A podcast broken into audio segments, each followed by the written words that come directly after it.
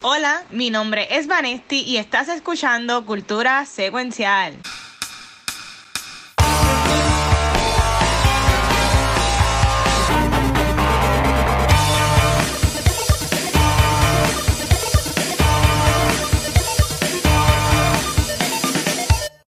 Saludos Corillo y bienvenidos a otro episodio de Cultura Secuencial. Mi nombre es Vanesti y venimos con un episodio súper musical, pero tú sabes quiénes no saben bailar ni cantar. Este corillo de cultura secuencial. No saben. Mira, nada, que es la que hay. Este es el boricua en New York que quiere comer de los chinos de PR, el chizo. y yo soy el boricua que, ay, no sé, no tengo nada. Soy el boricua que acaba de llegar a Arizona. Oh, un cactus. Y literal. Estás mute, estás mute. No te escucho. Yo, yo sé bailar, yo, yo, puedo, yo bailo un poquito de merengue y yo sé te puedo bailar para frente y para atrás. Así. O sea, yo te, doy, te, doy, dos vueltas y no me pidas más nada que después me, me, pierdo, me pierdo yo. Pero. Pues estamos, pues estamos. Mira, y sí, como dijo Vane, hoy viene un episodio, por lo menos para mí, súper especial, porque esta película, spoiler, se ha convertido en una de mis favoritas de todos los tiempos. Y, wow. va a estarle por, por, qué. Pero hoy acá comenzando, voy, a, voy con un par de cosas, porque tengo, tengo el día, tengo mi, mi segmento, por decirlo así, con varias cosas que quiero, que quiero tirar. Y voy comenzando con lo que he visto en estos días. Este, ya le conchizo ya antes en el pre-show. Y no voy a hablar de mucho de esto porque es el episodio de la semana que viene. Pero yo sé que ya Chis y yo vimos Fast 9 o F9 o Fast and the Furious 9, como quieran llamarle. Ya yo la vi en IMAX. Chiso, ¿tú la viste en IMAX, Chiso? Sí, la vi en IMAX también. Y, mano, ¿qué, qué, qué película más divertida. En verdad que, como que. Yo no sé si eso es de verdad o si eso es sarcástico, no, porque a Luis no, no le creo nada. Yeah. Mira, yo, yo, fui con Rafa de Back to the Movie, de la vaqueta. Mira, y nos estuvimos riendo toda la película por, por, pues, por, las cosas que pasan. Porque tiene que irse en el viaje, en verdad.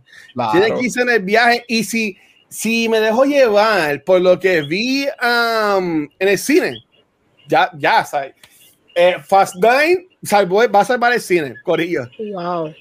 Porque, y aquí viene algo que quería comentarle a ustedes, viví una experiencia como que media, media weird con, con, que yo desde cine el año pasado, yo siempre he ido. Sea, y, y a las funciones especiales que me han invitado, he ido. Pero esta es la primera vez que voy con el cine lleno, por decirlo así. Y, y, y entiendo que Caribe Cine, obviamente, ellos no pueden hacer mucho por la cuestión del espacio. Pero este, encontré muchas áreas de oportunidad en cuanto a cómo sentaban las personas. Y me voy a explicar. Entonces, si ustedes han buscado comprar taquillas online, este, van y hechizo. Todas las compro online ahora. Pues, ok, por ejemplo, cuando, si tú buscas, a mí cuando estaba buscando con Rafa en estos días, si yo ponía una, me decía, ah, son estas las que están disponibles.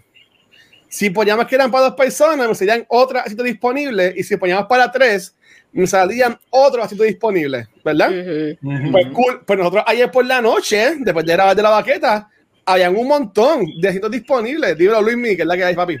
Espero que estés bien. Cuando vamos hoy, eh, me di cuenta cuando llego, la, la, la tarde era 1 y 50, llegué como a la 1 y 10 por ahí, la fila me cogió en la puerta para comprar la, la taquilla. Y había muchas, muchos grupos de una persona, muchas personas de una persona. Y entonces, cuando las compraban en la fila, pues si yo compraba un asiento que estaba entre tres de que se podían coger, ya esas dos se pierden. Uh -huh. Uh -huh. Así que tú pierdes, tú pierdes esas dos sillas más las que estás eliminando por cuestión del 30-40% del cine. Uh -huh.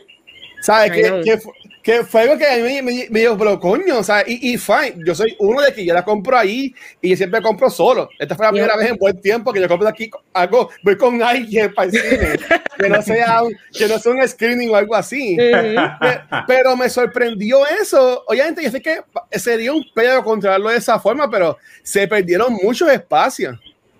Este, porque yo, yo viendo, porque obviamente ahora ah, tú tienes que coger las, las tandas, la, la, la silla. Uh -huh. Pues yo veía y decía, diablo, ok, ok, hay para, hay para casi atrás, que hay tres, hay dos, o lo que sea, provenía Pepe y compraba la del medio de una de tres para que se perdieran las otras dos. Ujú. ¿Sabes? Que en un mundo perfecto, entiendo que estaría cool que pues, pues eh, sean una de una persona o sean de dos personas, ¿sabes? Porque como que, eh, y sé que no se puede hacer, sería imposible controlarlo de esa forma.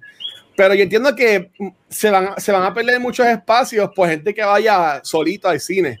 Sí. No sé, si- no sé no sé si lo estoy explicando bien, pero, pero como que me quedé así. Bueno, yo terminé yéndola con Rafa casi, ¿sabes? estábamos casi en la pantalla y era IMAX, así que imagínense.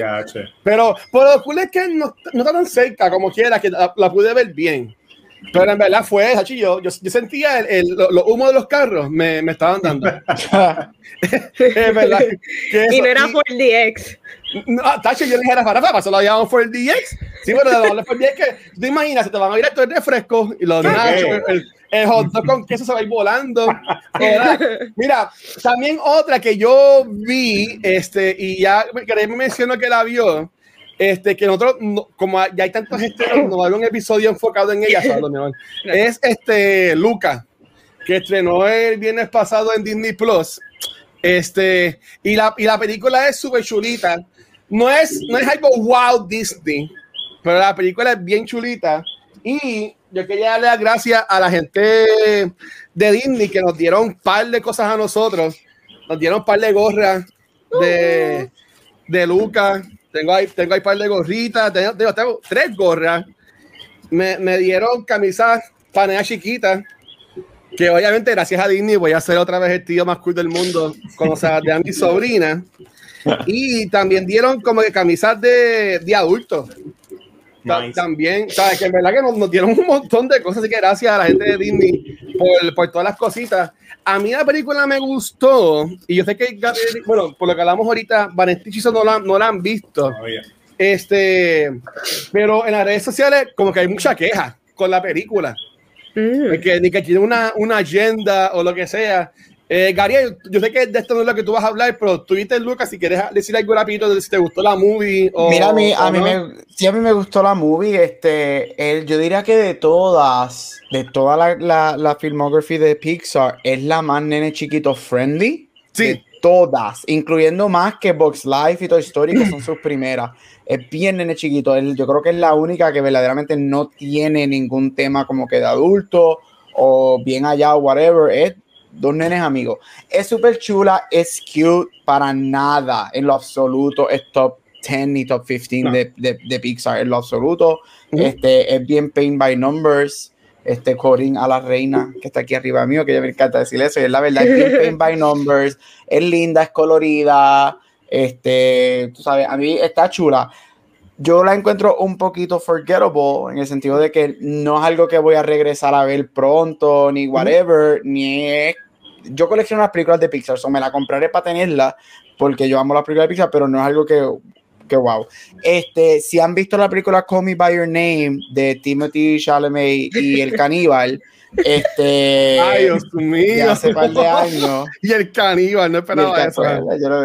Este, es básicamente Call Me By Your Name, pero sin las escenas de sexo, porque pues el muñequito y es poner el chiquito, pero ya está cute, este, hay, o sea, es Pixar, hay que verla, es a fun time, y yo, te- pero cuando se acaba, yo te a mí no me quedó nada de la movie cuando se acabó, es como que, ok, la vi, super cute, Sí. Cuando, cuando ustedes la vean, después me cuentan, pero este, para mí fue bien culpa que como que no hay un big bad ni nada, ¿sabes? Como que no hay una mega pelea a salvar el mundo, ¿sabes? El, el, el trama de la película es algo bien sencillo para mí, pero yo entiendo que lo más, lo más brutal es el mensaje, de, de mensaje de, de, de, de, de- de aceptación, de, de amistades, este, de cariño, ¿sabes? De, de- de- algo bien bonito, en verdad. Es- este, Qué lindo. Yo sí tengo una queja, y es si Ah, esta película es la película que lo, lo estaba diciendo antes que, que no fuéramos live, que esta película de Pixar y de Disney básicamente es la película más cercana que ellos han hecho a actively saying este, de que un personaje principal es queer, en este caso gay. ujú. A mí lo que me molesta es que es tan obvio en la película, literalmente hay líneas en la película que te lo dicen, o sea, o, o que te- no, te, no te lo dicen, no te usan esa palabra, pero básicamente te lo dice, el final especialmente, y como que, vamos Disney, ¿qué te cuesta just Llegar allá. solamente cruzar esa línea y decir la palabra? Yo creo que que esta era la película perfecta para que ellos pudieran como que, vamos a decir la palabra gay y no hay ningún problema con eso y eso haría un cambio gigantesco en la, en la vida de muchísimos niños y adolescentes. Sí. So ese es mi, mi, mi little quirk. es- Disney sigue con el queerbaiting, pero pues es Disney, ¿qué se puede hacer? Y, y- y el mensaje yo entiendo que lo ponen. O sea, nosotros que somos adultos, yo, sí- yo sí ya lo capté. Obviamente a, lo- a los niños le, le va a pasar por encima, tú sabes, porque no te lo ponen así en la frente. Pero, pero la película está bien chula. Este, véanla. Y nada, y lo último que quiero enseñar es que quiero darle las gracias al corillo de PRCC y Guirrican porque me llegó este monstruo que es el, el Hero System, que es el bulto que está haciendo Guirrican. Este bulto, ¿sabes? Si te vas a perder en el campo, en el yunque, por dos semanas, aquí, va, aquí te cabe todo. En verdad, voy a hacer un video porque supuestamente cabe un PlayStation 5 dentro del bulto. Oh, Así que voy a, voy a, voy a hacer un videito después. Por verdad, yo, yo que siempre, bueno, Vanes hizo cuando me veían que siempre cuando grabábamos en vivo y siempre andaba con 20 mil cosas encima. sí. Sí.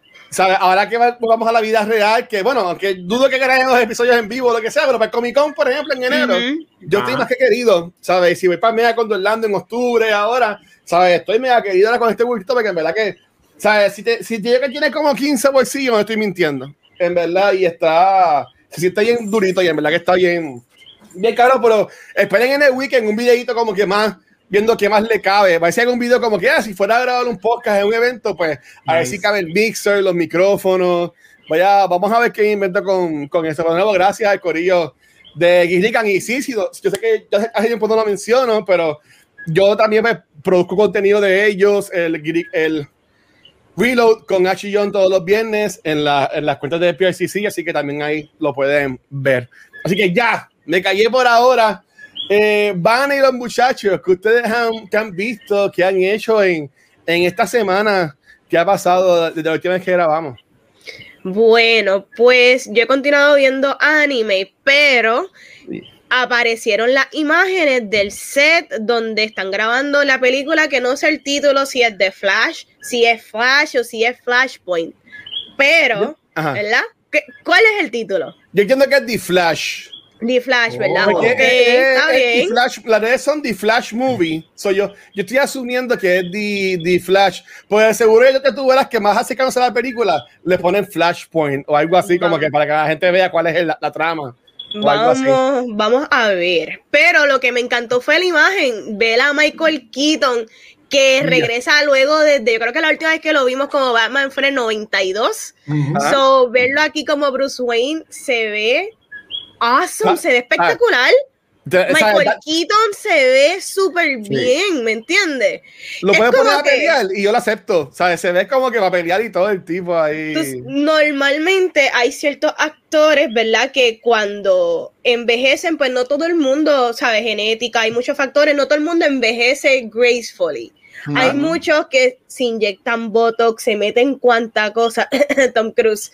Este, el tipo parece un vampiro, pero el tipo es un vampiro, ¿me entiendes? Mm. Pero Michael Keaton se ve que el personaje cae bien con la edad que él tiene Sí. y él en apariencia se ve bien para una refleja una persona de esa edad que se ve Sí. súper bien y es un buen ejemplo de las personas que envejecen gracefully y mano si a mí me ponen este Michael Keaton de ahora y tú ves la película de, de Batman del 89, ah, sí, esta es la misma persona, ¿sabes? Y, y me encanta verlo y una de las cosas que siempre me gusta ver son estos imágenes que salen tras bastidores del, del set. Así la película hace una porquería. Esto se ve súper awesome. Eh, Andy Muschietti, a mí yo lo adoro. Este, la segunda película de It tiene sus problemas. Yo espero que Andy Muschietti, la primera película de It, yo la amo. La segunda, yo la quiero mucho, pero Ujú. es convoluted. Y yo siento que qué historia más convoluted dentro del mismo DC Universe que esta. Porque esta tiene tanto. Ti- Quieren meterle tanta cosa que yo solamente espero que salga algo bueno de esto. Me da mucha tristeza que la realidad yo no veo mucho, mucha fanfarria por esta movie. película, porque yo sé que hay muchos fanáticos en general, ¿sabes? Es muchos factores, no es tan solo que DC ha hecho últimamente películas flojas, tiene que ver mucho con lo que hemos tocado en este programa, que el género de superhéroes ya está otra vez bien saturado, porque esto es cíclico. Ajá. Lo mismo pasó hace 3, 4 años, el mismo tema, ahora está más que nunca. So, yo creo que está como casi cuando salga la vemos, pero es como que no veo mucha, este, mucha emoción y me atrevo a decir que hasta con la misma película de The Batman, que yo estoy loca por verla, yo no veo el hype. No sé si es pandemia, No sé si es que estamos hastiados, pero no hay mucho hype. Y hablamos de Black Widow, tampoco hay hy- hype para Black Widow, no es por tirar la mala, pero es en el género en general, ¿me entiendes? Sí. No hay hype, no hay Sí. hype. Y nada, eso fue lo que vi. Ay, y, y- estoy 100% de acuerdo. Yo, eh, es que, por ejemplo, para, para, en mi caso, que yo sé que yo soy el menos DC woohoo, de, de aquí, pero a mí, yo estaba envolvido con las películas de The Batman, pero han salido tantas cosas negativas que supuestamente como que de noticia, que si Robert Pattinson hizo esto, Que se si van a grabó alguien en el Batmobile. ¿Tú escuchaste ¿sabes? Como que, eso? sí, sí, ¿sabes? Como que Y que la. Entonces, lo más cabrón es, y de nuevo, sé que siempre hay que comparar, pero eh, si, eh, si tú ves que sale un bicho de Marvel, Marvel enseguida tira 20 mil promos como para, para esconder la cosa o te tirar alguna entrevista. Pero Warner es como que no les importa. Ellos como que, pues que hablen toda la mierda que quieran, ¿sabes? Yo como que, "O- ok. Pero yo como quiera lo voy a ver. Y estoy pompeado para cuando salga el año que viene. Este, pero por ahora, pues yo estoy como que más. Ujú. Eh, eh. ¿Y tú, Chizo? Que yo vi, mira, yo Ajá. vi esta semana de Shudder. Shudder me sigue regalando cosas y vi una película que se llama Skull the Mask y trata de ¿Qué este esto? tipo, a ese tipo que se convierte en un serial killer, ya que él está poseído por esa máscara que es una calavera que sirve al dios precolombiano que pide sacrificios de sangre. Y este hermoso protagonista, ¿verdad? Se convierte básicamente en un Jason Voorhees que mientras mata a la gente y le saca los corazones y los órganos y todo, los va absorbiendo para usarlos como armas en seguir en el frenzy de, de, de matar personas para este dios. Una historia bien, bien sencilla. La película es bella, es una película de Brasil, así que cuenta como una película extranjera. Así que ya yo puedo decir que veo películas extranjeras. ¿De show? Skull Demás de, de Brasil. Mira, los kills están bien buenos, son bien reales. Usan la sangre como le gusta a uno de los creadores de Special Effects prácticos más famosos, Tom Savini, que le hace la sangre como la ponía en el periódico El Vocero, que la sangre es casi prieta. Pues eh, no es sangre funny, es Ujú. sangre de que, ya, diablo, esa gente está muerta, ¿verdad? Y este, no se despega la cámara mientras te están arrancando la cara literalmente, así que Shudder sigue regalándonos cosas, dura una hora y media, véanla en familia, Skull de más, la recomiendo. No, vean cine extranjero, vean cine arte, cine de Brasil. Eso, la, Chizo la vio en Final esa, la vio en, Uy, y, y, y usted, señor Acevedo, este, ¿qué, ¿qué ha visto en estos días? Mira, rapidito, vi una película los otros días, este, hace dos días creo que fue, este, llamada Plan B, este, es de Plan B, Hulu. ¿Qué es plan B? Ah. Eh, eh, no, no, no, ese, no el plan B. el- yo el- lo el- que el- quiero es una gata. Una, una peliculita de eso vendría bien. Este, a los de barrio. Este, no, mira, Plan B es una comedia que está en Hulu, este, dirigida por Natalie Morales, este, y es una comedia que, que a mí me sorprendió. Yo había leído mucho de ella en Twitter y dije, ah, ponerla a verla. Antes que Luz, eh, esa- de esas pocas veces que tuve luz con Luma en Puerto Rico, este, y, y terminé amando la película. Este, son dos amigas este, que en 24 horas están tratando de buscar una pastilla plan B en la farmacia cerca de ellas, porque una de ellas tuvo su primer sexual encounter este, la noche Qué antes. fuerte. Y pues, y por ahí pasa, son de estas, de estas dos teenagers, este, y por ahí en sus la, la, lo- la comedia, pero no, o sea, es un- estamos hablando de plan B, whatever, que es un tema que quizás pudo haber sido un poquito whatever, pero lo manejan Ajá. tan bien, lo manejan tan serio con la comedia, lo Ujú. es, tan, es tan relevant, este, yo lo vi con la, la vi, la vimos en casa, mis primos y yo y whatever, mi prima estaba como que, oh wow, they nailed it, este, y es muy buena, está en Hulu, la recomiendo, fluye bien, las actuaciones están espectaculares, es de estas películas pequeñitas que yo sé que se van a perder para los Oscars, pero me encantaría, porque yo encuentro que el guion especialmente es la estrella de esta película. Este, así que si no están viendo nada, está en Hulu. Este, y es Plan B, es muy buena. Y son, este, son latinos, o sea, la directora es latina, las protagonistas son latinas, so te da- eh, es esta historia latina, este, que también tiene que ver en la búsqueda del plan B y, la, y por qué no están consiguiéndola, que también es bien interesante, este, pero es muy buena y te vas a reír muchísimo y también vas a, va- te vas a reír muchísimo con temas serios. Es que si llevo esa película sin ver antes Parasite, Vanesti me va a matar. Pero Ah. la, la puedo poner, la, la puedo poner en la, en la lista. Mira, eh, a- an- antes de hablar como siempre del último episodio de Loki, yo el Día de los Padres también vi Hitman's Wife Bodyguard. Y está cool. La primera me gustó más, pero esta es media estupidita. Es igual que Fast the Furious, que usted ríes por las cosas que pasan. Que si la ven, pues es, es para verla un domingo en USA, en verdad. Pero está. Un matine, un matine, por lo menos. Sí, sí, pero está, pero está bastante cool. Pero ok. Este. Ahora bien pompeado del primero y el segundo episodio de Loki. Este, yo vi el tercer episodio de Loki. ¿Ustedes vieron el tercer episodio de Loki? Sí. ¿Qué ustedes pensaban de este tercer episodio de Loki que salió este miércoles?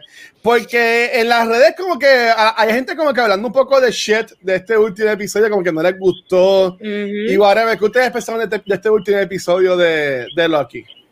Mano, a mí me gustó un montón. Este, ¿Verdad? mucha gente dice que este fue el episodio relleno. Yo no encuentro que relleno es cuando Ajá. yo estoy, sigo aprendiendo y sigo desmenuzando más de la historia. So, ¿cómo eso es relleno? Porque yo creo que el tú conocer algo que tú desconocías sigue avanzando el plot. So, Exacto. yo no, yo en ningún momento me sentí como que diablo, tiraron por la borda del EPES o perdí. ¿Cuánto duró? Media hora. De hecho, no duró mucho, ¿verdad? No, Eh, el- eh, yo creo que este es de lo más cortito. Sí, este es, más sí. 42 minutos cuando los demás están en los 50 y pico de minutos. Exacto. So que fue corto, pero a mí me, me pareció entretenido. El cliffhanger del episodio anterior, del reveal de este personaje, que es variant de Loki, whatever. Yo creo que me gustó porque ella está cool, tú sabes. Hay, hace mucha referencia de que de Enchantress y de toda la cosa. Y. Enchantment. Dijeron Enchantment como 100 veces en este episodio. como 500. So, Ajá. todo el mundo sabe que a Marvel le encanta jugar con. Ellos conocen los cómics y les encanta dar su versión de los cómics. Y por lo menos hasta ahora todo lo que han tirado ha estado duro. So. Sí. no, no. Yo no veo queja. Yo no veo queja. Y, y, y, Gabriel. Pues mira, no, el verdadero relleno son todos los posts de esa gente en internet que yo les doy un follow porque es bien irónico que esa gente, por un lado, piden Ah, orgulloso de excitement, ti. De piden ti. excitement y cosas, y cuando Marvel no se va con el excitement que ellos quieren, no es tan bueno. Pero cuando películas que son creadas para excitement, como Fast and the Furious Transformer, pues las hablan así por encima, bien condescendentes, y como que ah, esas son peliculitas hechas para la masa. Pues Ajá. a ti te di un follow. Nada, el episodio está chévere porque Nada, o sea, no, to- no todos los episodios va a explotar un planeta, están contando las cosas. A mí me encanta esta serie, el protagonista, como lo dice el título, es Loki. Ajá. Como yo me la estoy tripeando, yo sé que está la historia de los Time, todo ese revolú, que por lo menos me sigue gustando como lo están poniendo sencillo, porque si ellos pueden irse bien, bien complicado con todo. Pero como yo la estoy viendo, el protagonista es Loki, bregando con él mismo, con todos los alter Loki que han salido. Y a mí siempre me tripea en la historia, las historias cuando hacen de Man versus himself. Ajá. Y el ego de Loki es bien interesante para ver cómo él mismo se aguanta y todos los parientes que salen, pero lo encuentro bien interesante como un character study de, de Loki como tal. Así que Ujú. estuvo bueno. A mí, me- a mí me gustó un montón. ¿Y, y usted, doctor, qué ha pensado del, del tercer episodio? Mira, igual a mí me gustó muchísimo. Yo no lo encuentro que es un relleno. Este, sí, los primeros dos para mí son un poquito más, oh my god, yes, pero este está para mí súper cool. Como dijo Vanna, nos da más, más, más cosas, más, más, más lore más, más saber más de Loki, ver la dinámica de él que me fascina. Este, obviamente, yo me lo, lo, lo que yo me llevo del episodio es como que darle el príncipe a Loki que se merece, porque Exacto. Marvel por fin. Por Ajá. fin Disney se atrevió a hacer algo. Este, yo en lo personal quiero mucho más, pero pues es Disney, así que un paso cada cinco años. Este, pero por fin, o sea, porque obviamente canónicamente Loki es bisexual este, en los cómics, así que qué Yeah. bueno. Este, Sí. pero estoy súper cool. Yo creo que, que, aunque para mí esto no es un relleno para nada, hay gente que está diciendo que es un relleno, like, please, al frente de un tro. Pero sí, yo creo que este es el episodio que, espérate, que lo que viene por ahí va a ser Esta la, la calma antes de la tormenta. Yes. Y, y recuerden que Loki nada más son seis episodios de la primera temporada, Corilla. Ujú. So, so ya, estamos en, ya estamos en la mitad. A mí me encantó mucho. Para mí, este fue un episodio de Doctor Who. De principio a fin. ¿sabes? Yo lo vi así, le faltaba el intro y un TARDIS y ya, ¿sabes? Esto era un- en el cine de Doctor Who, a mí me encanta el personaje de Sylvie, eh, esa muchacha me, me encanta y me encanta cuando Disney coge estas actores que habían hecho películas independientes o lo que sea y los pescan y los traen para acá, para, como que para el mundo los ve así. Me, me encanta que siguen co- encontrando tremendas personas para estos papeles que en verdad que están brutales. A mí me encantó. Y Gabriel dice que se sacó lo de que Loki es bisexual, pero a mí me encantó cuando Sylvie confirma lo que estábamos hablando la semana pasada, que yo había mencionado que para mí los TVA agents eran personas normales. Eran Mm. personas normales y ella confirmó que son variants. Así Que no que, eh, el exacto, que el personaje de Owen Wilson no seguro tiene un jet ski en la casa y es que lo extraña. Ujú. Y yo, y yo extrañé a Mobius en este episodio porque en verdad que me gustó mucho la dinámica de ellos dos. Pero en verdad que me gustó un montón y estoy pompeado. Me encanta que sea miércoles porque yo no, yo no me acuerdo que sean los miércoles de los episodios. O sea, esta semana yo me sorprendí cuando la gente empezó a poner Loki, Loki. Yo, diablo, ¿verdad? Que hoy es Loki. ¿Sabes? que, y, y lo vi que en verdad que me encanta que sea miércoles. Así que estamos, yo estoy pompeado para los próximos episodios, en verdad. Y algo que iba a decir rapidito, ¿de cuándo que este, esta serie se ha, ha sido este, heavy en acción? Yo diría que heavy en diálogo, pero en acción no, nunca ha sido como tal. Tiene cosas cool, pero yo no sé qué estos Marvel fanboys esperan. Qué loco. Yo, yo, yo, yo lo que esperaba me lo están dando, que es Loki. ¿sabes? Como dijo Chizo, ¿sabes? Claro. Loki, Loki te gana la pelea hablando. Y, y, y eso es lo que me ha encantado. Y en verdad que yo, estoy gozando, estoy gozando, en verdad. Así que, que, que venga, que venga, que venga mucho más, que venga mucho más por ahí. Este, pues nada, ya. ¿Ves? Media hora, I'm sorry. Pero, vale, chicos, vente, manda, ¿qué es lo que hay para. qué es lo que hay para hoy? Bueno, bueno, bueno, vamos con Blue Cheese a ponernos al día con los releases en formato físico, por favor, que no se pierda la tradición. Mira, nada, este, gracias por ese intro a la guía turística de todos los sueñitos spots de esta isla del encanto. Vamos a, a arrancar hoy Blue Cheese, que llega, eh, arrancamos fuerte porque llega en formato 4K. Uno de los estrenos del año que no lo han visto mucho, ¿verdad? Por causa de la pandemia, pero han sido bien recibidos por las personas que lo han visto, como Vanesti, que habló sobre ella aquí. Y es la película Nobody. Trata de un tipo que interviene para ayudar a una mujer que está siendo acosada por un grupo, acosada por un grupo de hombres, mientras se convierte en el target de un vengativo drug lord de, en esta película que está escrita por Derek Kolstad, quien escribió John Wick. Así que por ahí va la cosa. Yo estoy loco por verla. Suplementos especiales que trae son los clásicos de este tipo de películas, que son los making of de las escenas de acción, que son bien intensas y casi siempre, eh, si se parece a John Wick, tengo que verla como tal, pues se, se especializa en, en que casi todo es on camera. Así que también estoy loco por ver ese special feature para ver cómo hicieron todo eso. Pero de intenso nos vamos, mira, a menos intenso, ya que nos vamos a fumar Jessica con Dave Chappelle y compañía en el relanzam- relanzamiento de su película del 98, Half Bake, que llega en Buenísimo. Blu-ray, la cual trata de estos, de estos panas que montan un negocio de vender pasto para sacar chavitos para poder liberar a su amigo de la cárcel. Esto es comedy fun, one on one, bien relax. Los suplementos especiales que trae, pues trae un final alterno, trae una guía de los diferentes tipos de fumadores para que aprendamos de nuestros amigos y nosotros mismos. Y uno llamado 5 minutos con el Guy in the Couch, que para los que han visto la película saben que esto es uno de los chistes clásicos de esta Sí. joya de los 90, el tipo que nadie sabe quién es, pero vivía con ellos en el sofá. Pero el estreno grande de la semana viene de Warner Brothers Animation y es que llega una de las historias más esperadas a ser adaptadas en animación y es Batman The Long Halloween Part 1. Aquí hicieron lo mismo que hicieron con el otro clásico de Dark Knight Returns y es que le están dando el formato premium de dividirla en dos partes. Este cuento clásico eh, animado por la fanaticada del murciélago. Aquí Batman está investigando una serie de asesinatos que comienzan en Halloween y continúan el resto del año en los días festivos. En esta historia vamos a ver el despliegue de, en mi opinión, el mejor Rose Gallery de personajes de cómic de- del mundo, con un montón de villanos que Batman eh, va a interactuar en estas dos partes. La primera ya salió en Blu-ray de nuestro atormentado favorito Bruno Díaz. Eh, los suplementos especiales que trae, dos episodios de la serie de Batman Animated Series, el preview de Long Halloween parte 2 y un DC Animated Short de 16 minutos llamado The Losers, el cual es basado en el cómic de Vértigo, que es la publicadora más adulta de DC Comics, que si recuerdan fue la película del 2010 donde sale Gamora, Negan, Capitán América y Black Superman himself, Idris Elba.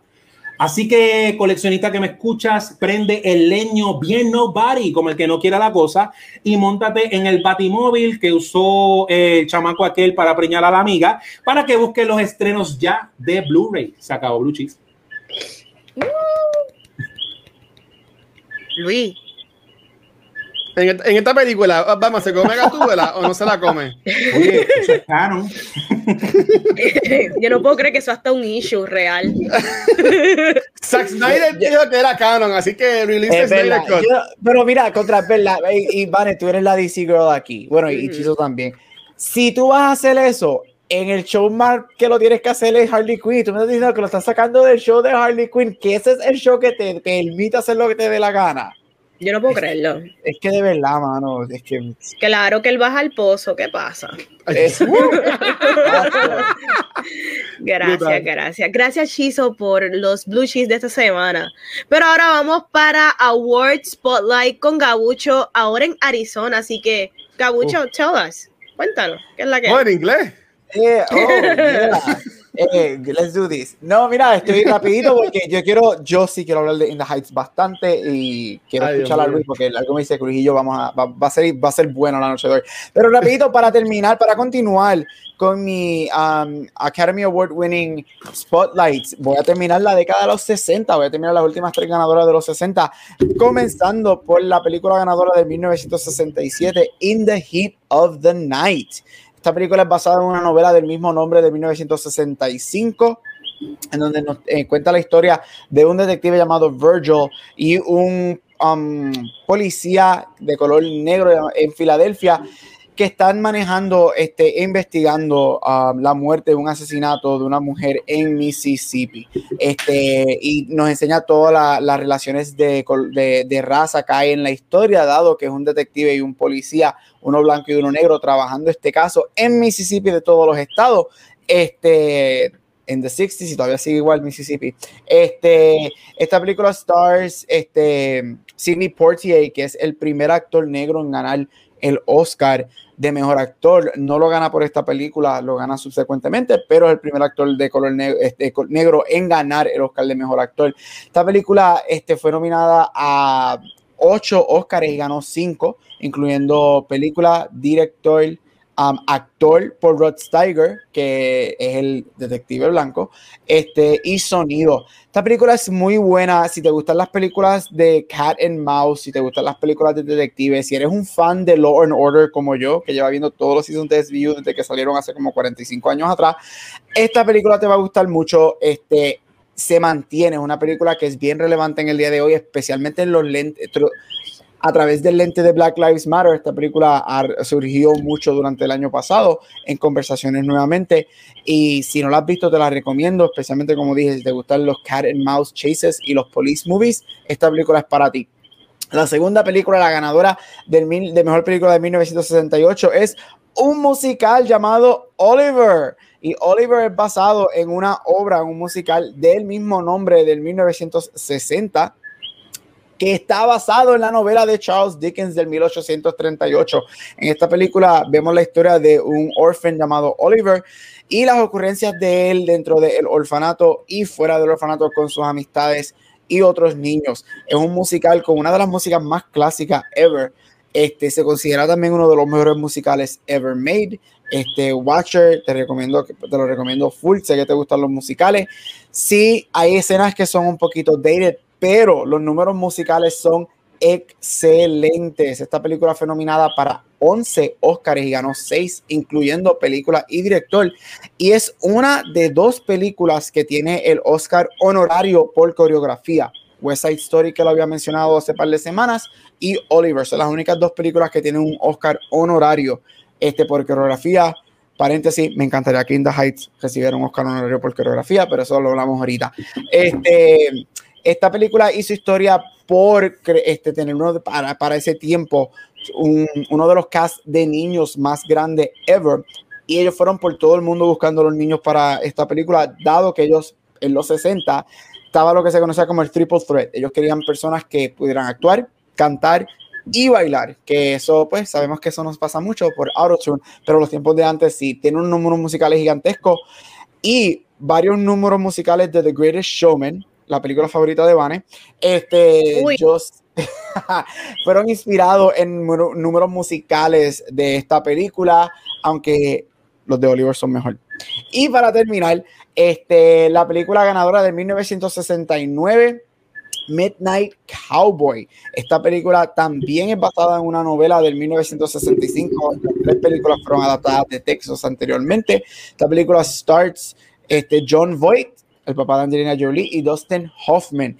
Um, la película fue nominada a siete Oscars y ganó tres, incluyendo película, director y guion. Esta película cuenta la historia de dos este, personas que por situaciones de la vida se encuentran y se hacen quote unquote amigos. Uno de ellos es un sex worker y el otro de ellos es un con artist. Este, y como ellos navegan su vida en Nueva York haciendo sus trabajos en los 60. Esta es la primera y única película hasta el momento rated X en ganar el Oscar de mejor película. Esta película fue rated X cuando salió.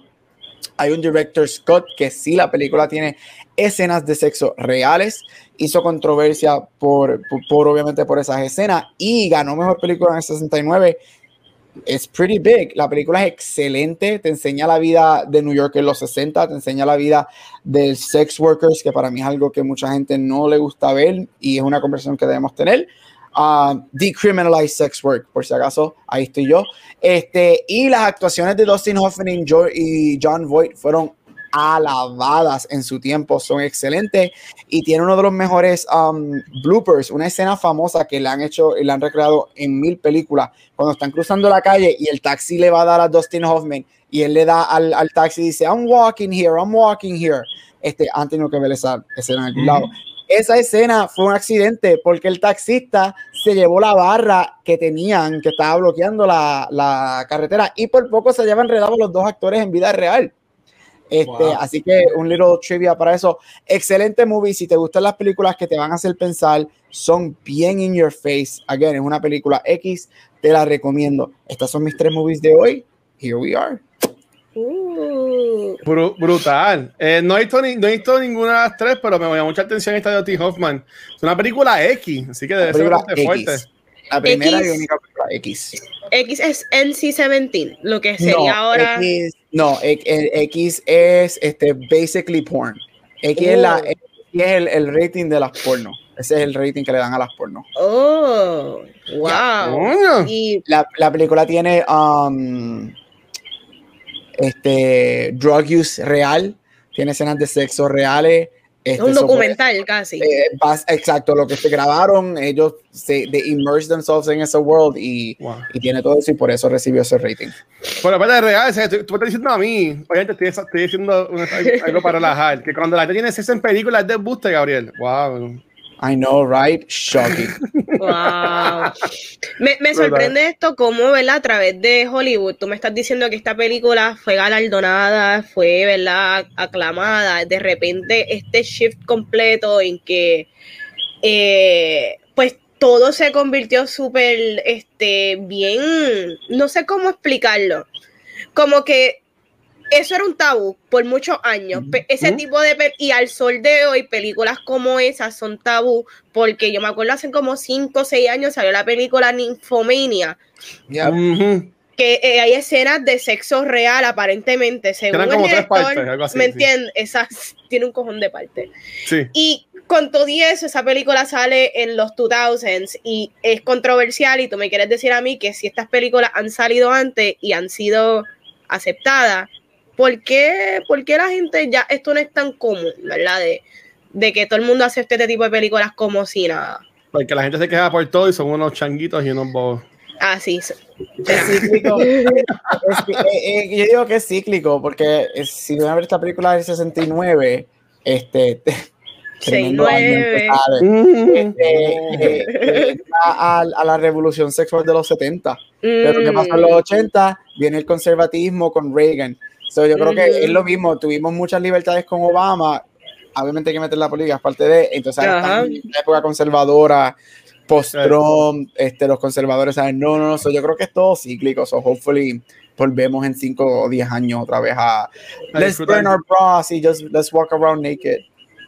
Mano, definitivamente. Eh, antes de entrar al tema de la semana, Ah. mano, todos los conciertos se han ido sold out. Yo nunca voy a Yes. poder ir. a- Yo no voy a poder ir a un concierto en Puerto Rico. Bueno, bueno, eso, puede- eso eso podemos bregar algo, Eh, tranquila. Luis, yo quisiera ir al que me den, así sea el de Jay Cortés. Pero mira, yo, yo, no, o sea. saludos, nosotros conocemos a, a un par de personas que están en ese ámbito y en verdad, de nuevo, Martín lo menciona, un parte sí, en verdad que qué bueno y Ajá. en buena, en buena hora y goodbye y que siga así, mano, porque Move Concerts, que es una compañía que nosotros pues nos ha apoyado mucho en el pasado y, y siempre pasamos con ellos, este, todo lo que han tirado se ha ido soldado. Todo, Todo, y han, todo. y han sido más de una función que si Car- Karol, Karol G. Gracias. Karol G, Este, Jay Cortés, Raúl Alejandro. todos esos raperos que yo no conozco, pues toda esa Yo gente sí. están pegando y el cabrón digo una moto. Este, Yo estoy pero, que bueno, pago hasta para King. África. Si King África viene, yo. Viene, Bailar. qué bueno. Bailar, bailar. Pero sí, bueno, verdad que qué bueno. Ya, ya, ya estamos poco a poco llegando a la normalidad. Y de- para seguir, mi- a mí mi hermana Fia La Vega, que es uno de mis grupos favoritos, va a tener un concierto de 25 años en el Choliseo el día de mi cumpleaños. Y mi hermana me regaló una taquilla para ese concierto. Así que en, Ah. en- en octubre voy a tener por ahora mi primer concierto. Así que ya se Nice. te a La Vega, así que qué, cosa más cabrona. Pero. Vamos, vamos allá, Gracias, vamos gracias, Move, llévanos. Este, vamos para el tema de la semana. vamos para el tema de la semana y vamos a estar hablando de In the Heights. Y esta es una película basada en el musical creado por Lin Manuel Miranda antes de Hamilton. Por favor, hay que aclarar eso. Y esta movie es protagonizada por Anthony Ramos, Leslie Grace, Melissa Barrera, Corey Hawkins, entre un montón de otros artistas que de seguro has visto en otras movies o series famosas. Esta película inicialmente iba a salir en 2020, pero como todos sabemos, pandemia, termi- terminó saliendo en el cine y HBO Max simultáneamente. Corillo, pero ¿qué tal me pareció la película? Yo soy una dreamer, siempre lo digo, y me encantan las historias de cómo tú lograr tus sueños, pero también de formas realistas. Y yo creo que, este, dado a que es una historia también latina, me encanta que explora las presiones familiares, sociales. Me gusta también que toca el tema de lo que es la gentrificación y los problemas que esto trae. Y aquí me voy a poner los espejuelos porque para los que no saben qué es gentrification, eh, te lo resumo rapidito. Es cuando una comunidad o un pueblo es impactado por un cambio socioeconómico donde personas con dinero o poder empiezan a desarrollar housing y negocios mucho más caro de lo que naturalmente la gente que sí son locales puedan este, vivir ahí y que puedan este, que no pueden costear, es la Correcto. realidad. Esto trae, eh, claro está, esto trae un desarrollo económico, la cual es, es positivo de alguna manera, pero también trae su, su problema social porque las personas que son originales de ahí sienten, sienten un displacement y como vemos en la película, vemos como estas personas probablemente se tengan que mudar porque no, no pueden eh, costear vivir donde ellos originalmente son. Y para los que no saben, Puerto Rico, loco, date la vuelta por Rincón. ¿Qué, pue- qué pueblo más con más gentrification que Rincón que locales en Rincón? Ni los meseros son locales. Todo el mundo en Rincón es americano. Volvemos. Desarrollo económico, sí es bueno, pero a, a cuenta de qué, ¿me entiendes? A cuenta de que personas de Puerto Rico, pues quizás no tienen trabajo, porque ahí no van a conseguir trabajo, no pueden formar un negocio, so a la larga estamos apoyando negocios americanos, so whatever. Y, y Gabriel, que es de Aguadilla, sabe que el pueblo de Aguadilla, uno de los más que está luchando en contra de la gentrification, porque ese es el próximo que va. Yep. O sea, lo que es Rincón, Aguadilla, Isabela, son los pueblos que más están al borde de convertirse en, en la gentrificación bien marcada. Pero nada, seguimos. Yo considero que esta película es un musical super easy watch, es entretenida, la, la coreografía y las voces de los actores está súper bien y está bien ejecutada. Hasta aquí mi review, Corillo. ¿Qué tal les pareció In the Heights? Yeah. Yeah. Mira, eh, la película se- me gusta cómo se ve visualmente, se ve bien bonita, tiene los elementos que no, no están en toda la película, pero que a mí me gustan, que son esos de realismo mágico, que yo no sé si todos los musicales lo tienen, porque yo en verdad no he visto muchos musicales, pero siempre que los veo me gusta. Y lo más que me gustó de esta historia como tal es que, como lo dice el título, In the Heights, aunque claramente hay un protagonista, es la historia de- del barrio como tal y todas las historias, cómo se Ujú. interconectan y todo eso.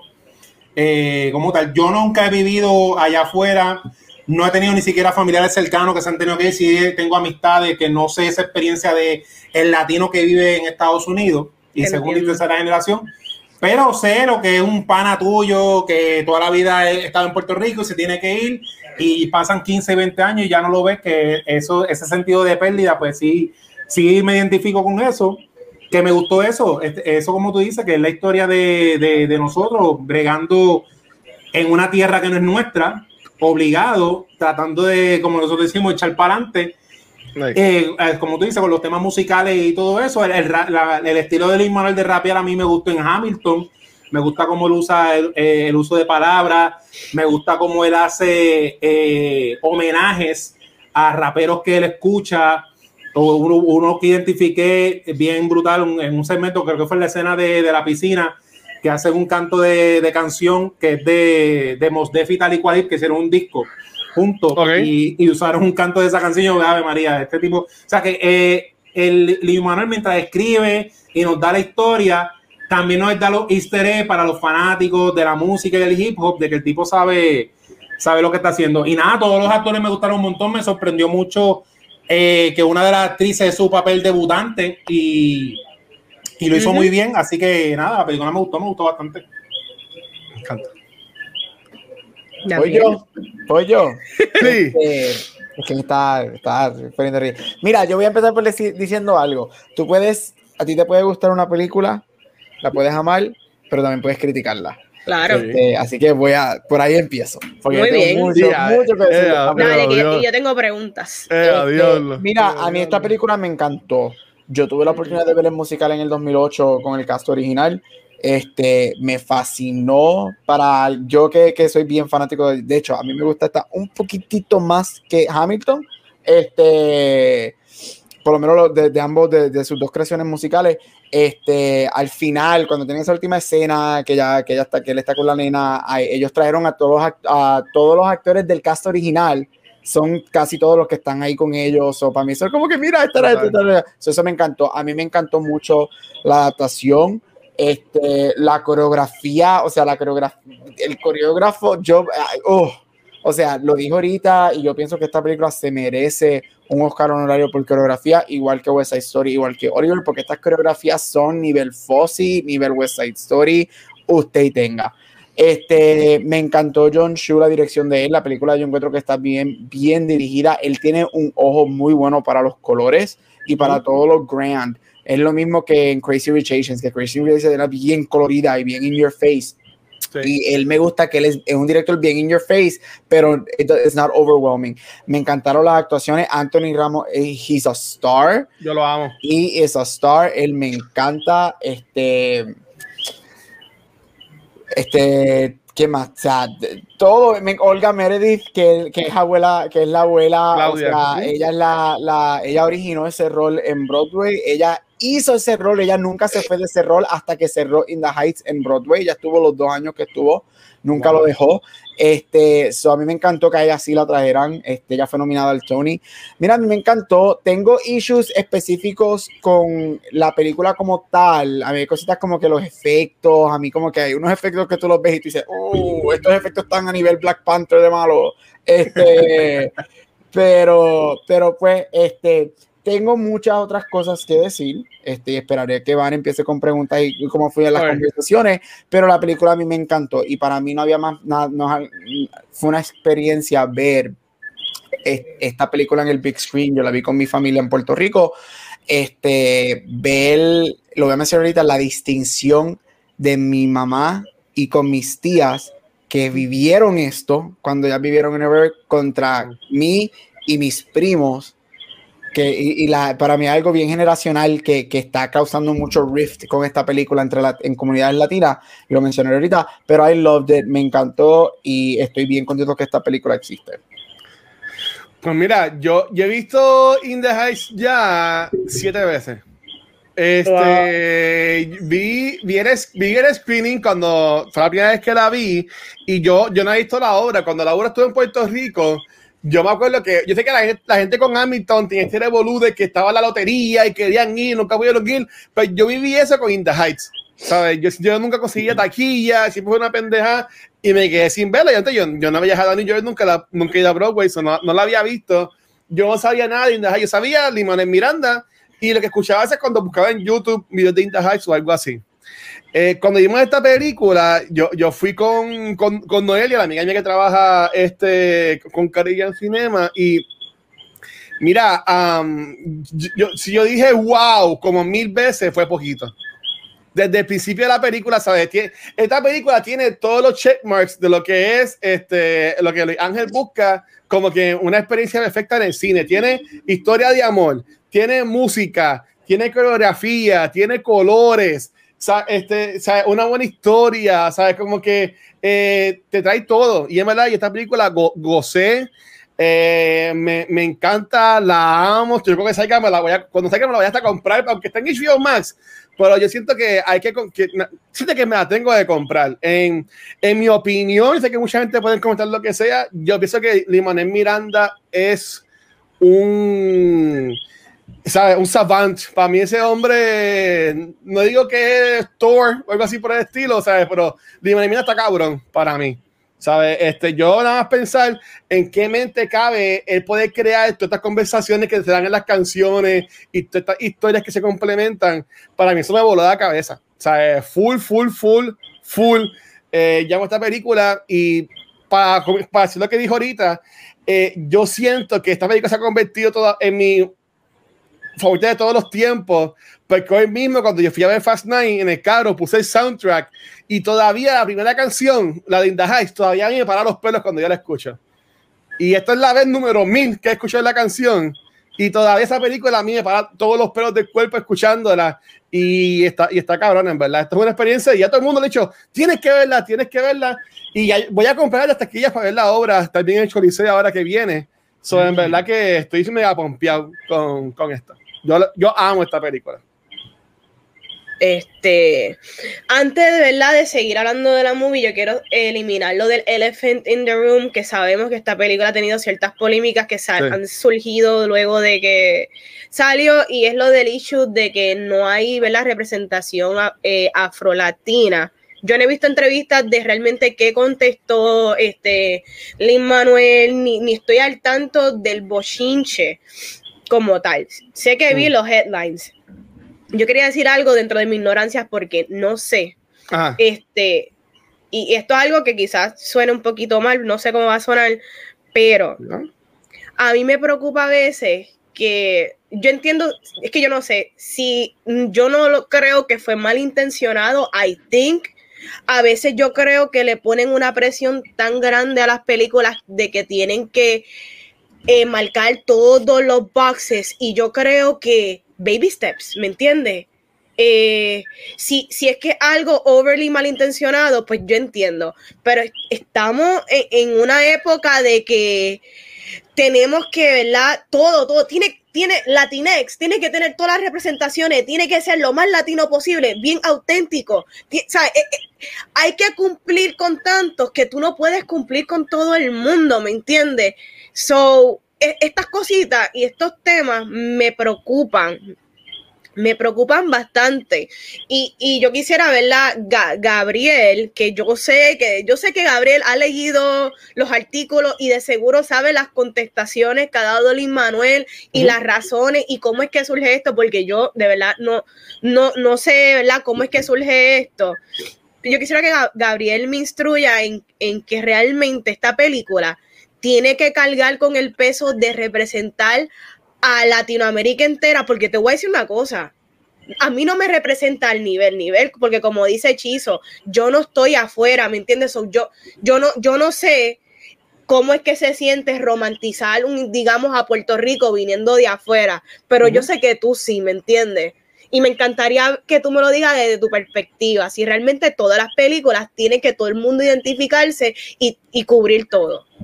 Absolutely not. Yo Gracias. estoy contigo 100%. Amén. Este, y yo soy alguien que. Ya, Podemos tomar el episodio. Ahora, No, porque Ay, que- no, porque yo, yo voy, yo voy a destruir a Luis Manuel ahora en dos minutitos. Ah, Pero, este, yo voy a destruir a Luis Manuel y la película en dos minutitos. Ay, te estás cortando, con- Gabriel, hermana mía. No, no, Ajá, no. pero yo estoy, yo, mira, no, esto, yo vi un review cuando esta película empezaron a sortir los reviews hace semana, yo leí un review que decía, igual que Crazy Rich Asians no hizo un checkmark para todas las comunidades asiáticas, esto no lo va a hacer para todas las comunidades latinas. Y yo estoy bien de acuerdo, yo creo que en eso, Vane, yo estoy contigo y yo estoy con, con mucho de que esta gente cuando, ay, pero es que dejen de atacar, whatever.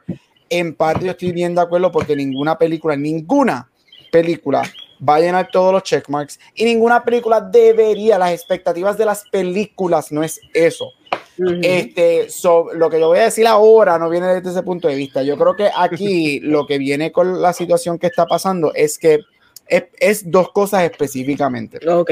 Voy a preface esas dos cosas con esto de la manera que yo pienso. Yo pienso que Manuel Miranda es un genio Genio la musical. Exacto. Él es un genio, es un lyricist. Al mismo tiempo, yo sí pienso que he's a trash, garbage human being. Este, Ok. ¿Por Lo de la promesa. eh, por lo de promesa y porque él, yo creo que pa- eh, vamos a ver las dos cosas de, que iba a mencionar de la película. La Ajá. primera, Luis Manuel, él ya tiene un track record de, es que no sé decirlo en español, lo voy a decirle esta, puedo usar esta palabra, Aquí de ser, bilingües, no worry, mete mano. de ser una persona que ha utilizado su privilegio de color, de ser latino blanco, en contra de personas de la, latinas de color este, negra o que no, o que son, no son blancas. Él tiene ese track record. Lo vimos, en, lo hemos visto en The Heights porque esto fue una de las cosas que criticaron de In The Heights. Estas mismas críticas que salieron ahora salieron en el 2008 porque yo me puse en el rabbit hole a buscar. Este, que cuando Mm. salió la obra y con los actores que estaban en la obra. Esto también sale con, con Hamilton y cómo le damos una glorificación a los founding fathers que eran esclavistas, que tenían esclavos y eso, o sea, so, él aquí yo creo que uno de los issues es que él tiene este track record y cada vez que pasa, él tira un statement como, como el que él tiró hace par de semanas, sí lo sé, mala mía, I'm gonna do better, but he never does better. Y yo creo que ese es uno de los issues.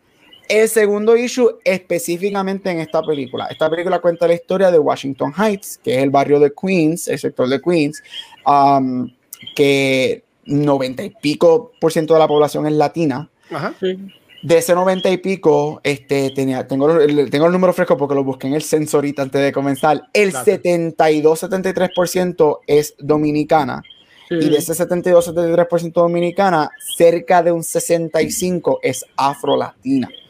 Y fue ahí es donde yo creo que ese es el segundo hecho que yo, como una persona de color blanco, porque yo soy blanco, yo tengo mi piel es blanca y soy latino, soy esto, yo tengo un filtro que obviamente lo digo de otra perspectiva, pero ahí es donde viene ese dilema con personas Mm. afrolatinas, que si tú estás contando la historia de este barrio específico, porque la película Ok. es de este barrio específico, Ajá.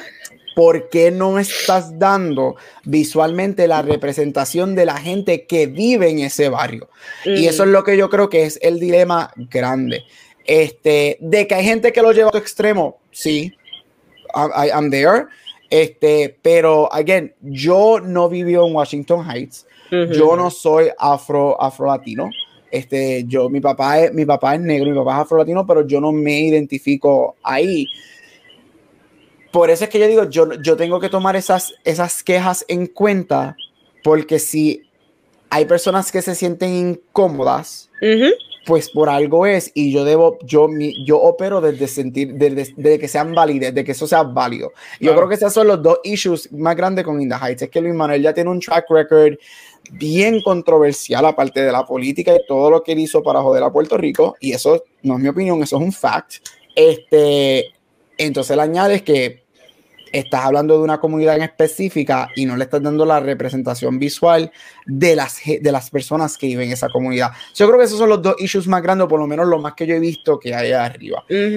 So, yo, ahí lo dejo. ¿Tú quieres comentar algo si sobre esto? Que yo también quería comentar algo. No, eh, en cuanto mientras yo estaba viendo la película, el tema yo opino que es bien delicado porque como es algo que yo no he vivido y no sé bien, y eh, es una historia de latinos en Estados Unidos, que por un lado, yo, la parte política de Manuel, yo sí estoy más, más al tanto, que yo digo, diablo, pero este tipo que hizo esto eh, nos está dando exposición en Estados Unidos este, masivamente, que por un lado nos está dando, ¿sabes? Un poco, un poco de luz, y no sé, porque eh, he escuchado, o sea, gente que yo conozco que tiene familiares que han vivido ya segunda y tercera generación en Nueva York, en Estados Unidos, es otra mentalidad completamente diferente de latinos de yo, de que soy de la isla. Y en, verdad, esta película yo la vi como una historia. Sí, entendía que era de latinos, pero yo respetando como, Crazy Rich Asian. Es una historia de ellos, de la parte eh, rica de China que me encantó, porque por primera vez pusieron el cine, eh, en el cine que América era second place y China tiene su, lado China tiene su, lado, su lado millonario, nos pusieron los estereotipos. Pero eh, me identifico más, ejemplo, con un Miles Morales, con algo más de acá para mí. Así que no, no, no, no, tengo una opinión de eso. Pero si ya Gabriel dice que viene de ahí, de que es como decir, para dar yo un ejemplo, yo traducirlo a mi mentalidad, es como si hiciera una película de lo y que todos fueran blancos, pues hello, claro que Claro. Pero eso, pero no todavía no tengo, no puedo opinar de una foto, porque por un lado está la parte, sí, de lo de Liz Manuel, que, que todo lo que él ha hecho, pero por otro lado yo digo, sí, pero está exponiendo la cultura latina, que sí hay que hacer un montón de tweaking, pero la está exponiendo. Sí. Yo, mira, yo, yo, yo sí entiendo y, y, lo de lo de la comunidad afroamericana y también pues como cómo Limanes Miranda ha hecho lo que ha hecho pues, con lo de promesa y eso, pero para mí, este, y, esto la gente lo puede coger como quieran cogerlo, este, y ahora pues pido mis disculpas con lo que voy a decir. pero, pero, pero, pero, pero, para mí, esto es como, para Limanes para mí, él es de Vega Alta, ¿sabes? Eso es casi dorado, ¿sabes? Es como decir un guaynabito, ¿tú me entiendes? Tú, sabes, pero que pues si, si, si es su persona, su forma de ser es así, WhatsApp, pues ok, pues es, es así.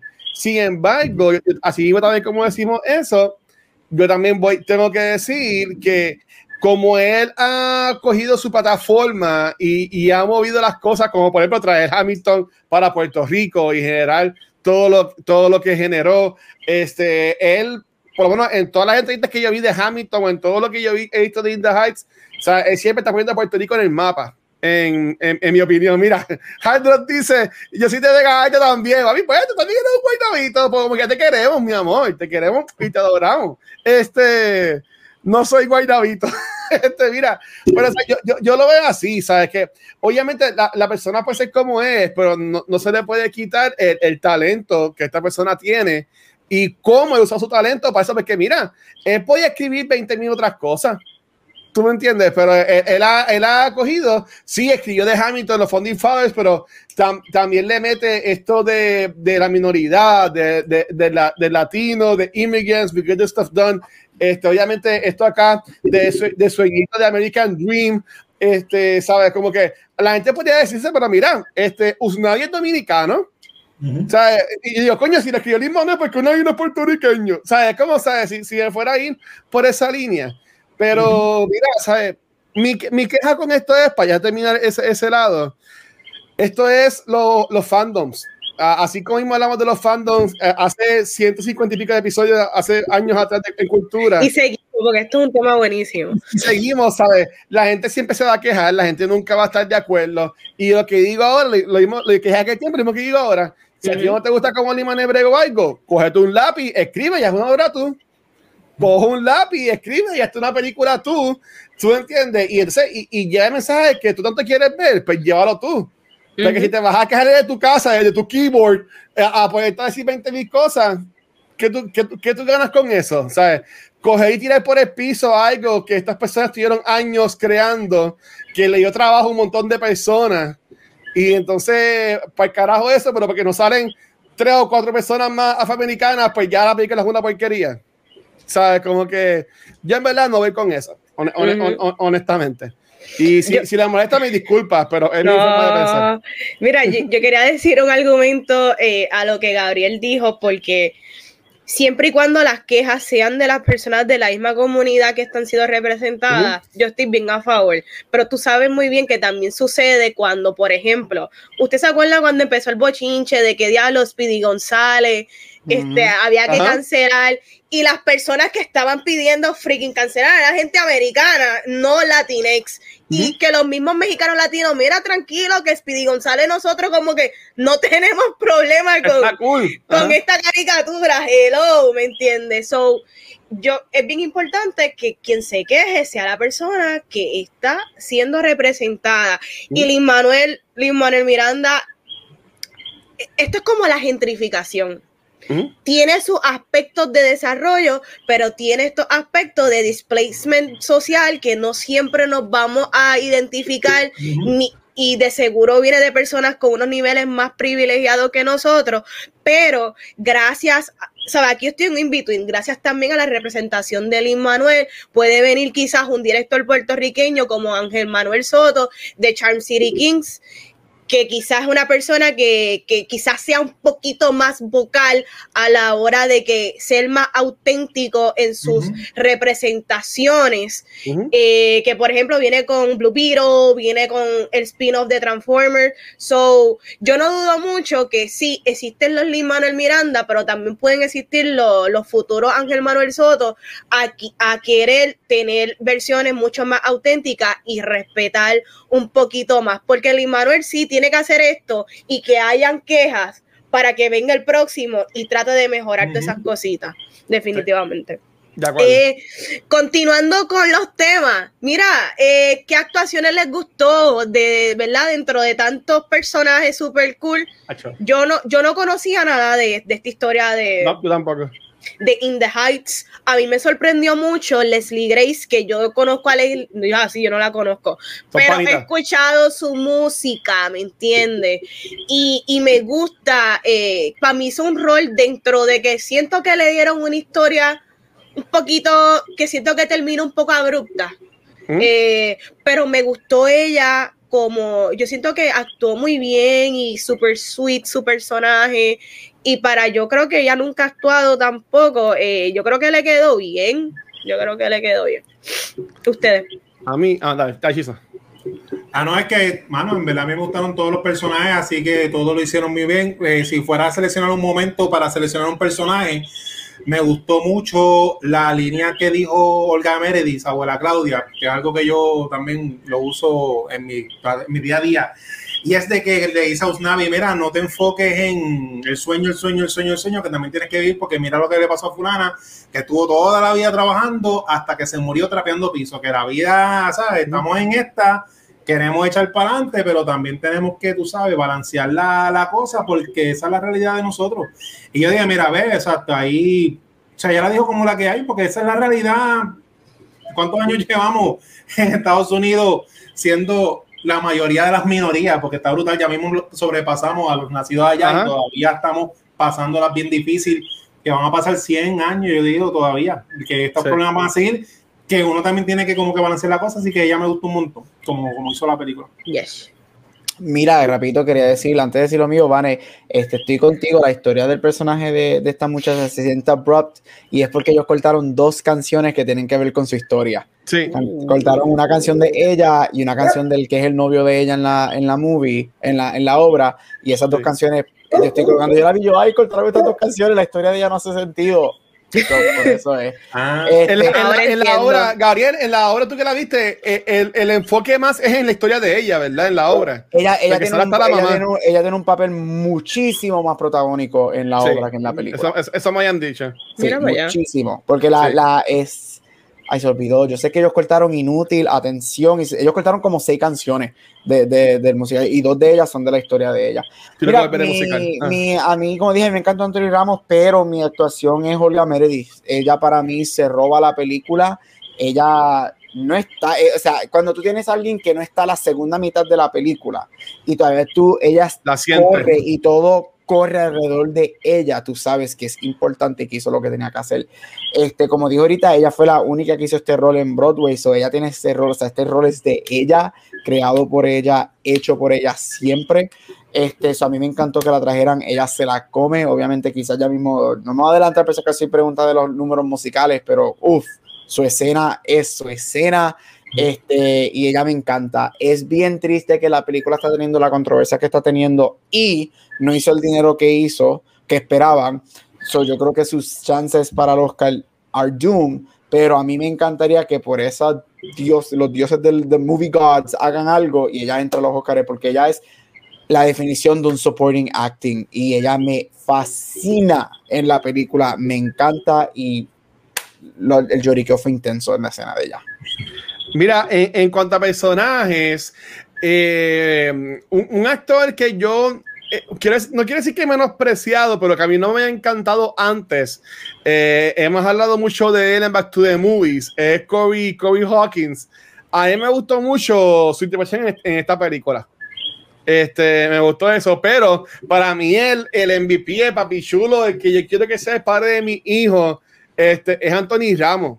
Eh, a mí Usnavi, de nuevo, yo no, vi, yo no vi la obra, pero la película, este Usnavi, a mí me encanta porque es esta persona fajona, trabajadora, y, y- y yo lo veo como el tipo de persona que es el trabajo, trabajo, trabajo, trabajo, trabajo, que me encanta en, en las escenas que no está en el trabajo, en las pocas escenas, pero cuando está con Vanessa en la, en la discoteca, cuando está después, cuando está- se, se va a mudar, él se preocupa tanto por las cosas tan sencillas que pierde el enfoque en lo que está pasando en el momento. Y yo decía como que ya lo es que, es que, ¿sabes? Estaba cabrón, ¿sabes? Cuando él, él dice, ah, dame un trago, ya sí, dale, te lo busco el trago, ya, pero lo buscamos ahora, espérate, ¿sabes? Como que él, él está des- está desesperado por, por querer estar bien con ella, y es como, y es como dijo Gabriel, es como que, dude, para, Gabriel, pues que para, mira lo que está pasando. Este, tú sabes que a mí ese personaje a mí me, me voló la cabeza y también lo dado que, que él es con, con Sony, ¿sabes? Este, um, ese giro de, de la película, de contándole la película a, a- a su hija y de. Revolú, ¿sabes? Como que a mí, Tacho, yo me encanta, me encanta y para mí que él, él en The Heights, obviamente, pero en, en Hamilton, que lo vimos en Disney Plus, él también la, la, la parte ahí en cabrón y ahora que va a salir él en Transformers, este, eh, supuestamente alegadamente está en el shortlist de Blue Beetle también. Oh. So, este, para mí que este tipo ahora va a pegar, él estuvo en Star is Born también. Ujú. Sabes que para mí que este hombre está ahora despegando y Sacho, una cosa cabroncísima. A mí me encanta él. Bueno, y ahora tocando, como Gabriel mencionó ahorita, eh, las canciones favoritas, eh, ¿cuál fue su canción favorita? Eh, voy a decir rapidito, Ah. ¿vieron a Marc Anthony que hizo Sí. el cambio? Sí. Yo siempre he pensado que Marc Anthony es un buen actor dentro de las cosas que le he visto, como en Man on. Fire, eh, la película del cantante. Él me encantó en el cantante. Sí. Sí. El tipo, de verdad que me encantaría verle más cosas. Yo encuentro que hasta este rol que hizo Super Short, no sé si fue easy, pero, pero lo hizo. Bueno, él, él le metió, él le metió porque estaba ahí, el padre, este padre, este. Estaba drogado. A él, lo llamaron, a, él, a él lo llamaron y él llegó, hágame, él dijo, ah, no me tienen que poner maquillaje, ya estoy listo para este rol. Yo Ready. nací para hacer este rol. Definitivamente. record, John Chu. So, sí, cuéntenme ¿qué, qué canciones les gustaron a ustedes. Uf. Pues a mí me gustaron mucho como vi Hamilton recientemente, porque Salud. sí, como Luis Manuel tiene un estilo bien marcado de rap, que tú escuchas una canción que la cante Usnavi y tú dices, esto lo hizo Luis- esto es de Luis Manuel. Me gustaron mucho las de salsa, me gustó mucho la de la, el medley, la de la fiesta, del block party con la del apagón, porque Ah, fueron las dos historias que lo, de- lo que dice Watcher me gustó mucho porque usaron muchas, ¿sabes? Como contaban las historias de las situaciones, porque cuando él se fue bocado a- con, la, con la muchacha que estaba al lado, que le empezó a tirar por ahí para abajo, que se fue, No, olvídate. no hablo inglés. se, ah, se fue por la cuneta, hizo todo lo que no hay que hacer, que todo lo hacemos, porque todo lo hicimos y todo lo hemos hecho y de ahí que uno aprende. Por eso me gustó un montón porque o sea, me gustó el, el, el cringy moment musical. Y eso, y cuando pasa a lo, a lo, a lo del apagón, me gustó esa, ese intercambio de las dos canciones. Una cosa cabrona. Mira, a mí me encanta, yo tengo dos números que siempre han sido mis números favoritos de, de este musical. El primero es Carnaval de Barrio, me fascina. Ah, este, que estas tres, la, yo quiero un spin-off de las tres mujeres del beauty. Yo quiero un spin-off de ellas tres. Esa Ellas canción tres- bien cabrona, como que era. Yo quiero un spin-off de ellas tres ahora en el, en el salón nuevo. Yo necesito esa película porque es que ellas tres se robaron esta película, una cosa espectacular. Mira, esa música a mí me encanta. Algo que me fascina que hicieron en la película es que especialmente en la sección que están Levanta tu bandera Puerto Rico, Dominique, eh, pues, República, Alza la México, bandera, la todas bandera. las salsas que bailan ahí son las salsas regionales de esos países. Mira A mí cool. me fascinó eso. Yo que bailé veintipico años de mi vida, yo estaba como, yo estaba como que, Dios mío, la vena me brotaba. Es como que, yes, gracias. Pero mi número favorito siempre ha sido mi número favorito y lloré en el musical. Lloro cuando la escucho, se me aguan los ojos cuando la escucho y me bebí las lágrimas en la película. Es paciencia y fe. Uf. Paciencia y fe, aparte de que, aunque es mi favorito, yo sí creo que es yo me atre- para mí es el mejor número de, de la película, lo que ellos construyeron, esas entradas y salidas de los trenes, la Los- trans- eh, tan pronto empieza, tan pronto empieza y, la, y los bailarines con ese snap tienen la ropa cubana, es como que, Ujú. uf, cuando ella coge el pol, la luz y se convierte en el pol del tren, yo me quedé como que, wow, y ella te destruye y ese último momento cuando ella está decidiendo o me voy con mami o me voy con mi familia que está esperándome en el barrio, Ok, mamá, está bien. contra, o sea, es que paciencia y fe, y yo creo que paciencia y fe en lo que a mí me gusta de In the Heights es que esto de Dreamers, y yo creo que mucha gente, para mí, de la manera que yo veo In the Heights, es que es una historia mayormente del path que se ha creado para los protagonistas, más que la historia de los protagonistas. Y por eso es que a mí me encanta esa canción, porque nos dice la historia de la generación de abuela Claudia, que fueron los que, y no es que no se sufre, pero los que las pasaron, si hoy en día se pasa gris, ellos la pasaron negra. En los 40, 50 y 60, esa gente sí que no sabía inglés, esa gente sí que no tenía un centavo. Y ese número a mí me fascina. Olga Meredith, se, o sea, o sea, ¿qué más puedo decir? Ese número es mi favorito, me encanta y wow, wow, wow, wow. Mira, eh, antes de decir mi canción, con un paréntesis, este, hasta que me llegó notificación, gracias a, a mi papá y a, y a- y a mi mamá y Diana también por la donación, nos donaron 25 dólares para Extra Life, este, llevando ya total que llevamos para el año de 605 dólares. So, en verdad que gracias por eso. Nice. Este, como que me llegó un mensaje de un email y cuando yo recibí esta notificación y yo, ah, gracias. Pero en verdad que gracias, en verdad. Este, mira, en cuanto a canciones, la de la- lo que es la de In the Heights y también la, la última canción, entonces la de la película. Obviamente, yo no he visto la, no he visto la obra, so no, no sé si también es la última de la obra. Este, a, a mí me, me, me la cabeza porque es este hype que, que, va, que va creciendo y como, y como Usnavi eh, al principio dice como que sí, pero I'm stuck here like a- like- como, una, como la luz y después a lo último como que él lo transforma a lo que va practicando de su futuro ahí con su familia, con su hijo, con Vanessa, como que a mí me, me, vuela la cabeza, pero la, la canción que en verdad ahora mismo me sigue pompiendo un montón es este, la de 70 76,000, ¿eh? Que es el premio. Ajá, la la Es- piscina. 96, 96,000, 96,000. La, es lo de la piscina, está tan cabrón.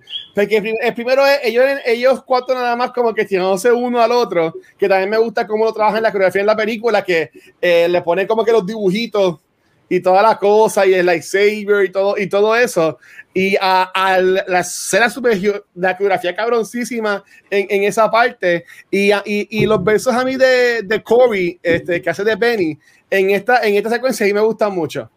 Este, como él lo canta y el flow y eso. Y en verdad que no puedo decir todas pero en verdad que yo diría esas tres sé que dijiste una pero yo diría en verdad esas tres y, y, y por lo más la primera o sea la primera In the Heights porque ahí te va contando todo el mundo como que su día a día lo que están haciendo, ¿sabes? A mí, yo me, a mí ya me gustaba mucho. Mi papá tenía, tiene o tenía estos, estos VHS. Corillo, VHS son estos cassettes que usaban para películas, que grababan videos musicales. Mi papá tenía un montón de videos musicales y algo que siempre he dicho, eh, también la habla mucho en Back to the Movies, en, en los 80, a mí me encantaba la música, mucho la música de los 80 porque las canciones eran como historias y los videos eran como películas. Y, ¿sabes? A mí cuando tú le pones una canción con una buena salsa, que también pasa esto mucho en la salsa, que las canciones son historias, que también te van trabajando todo esto, a mí me, me encanta, en verdad que me vuela la cabeza. Y está, eso, eso está brutal, lo amo. A mí también me gustó mucho la de 96,000 y me encantó la parte de Sony. Me, Ajá. nene rapeando me gustó mucho. Le metió.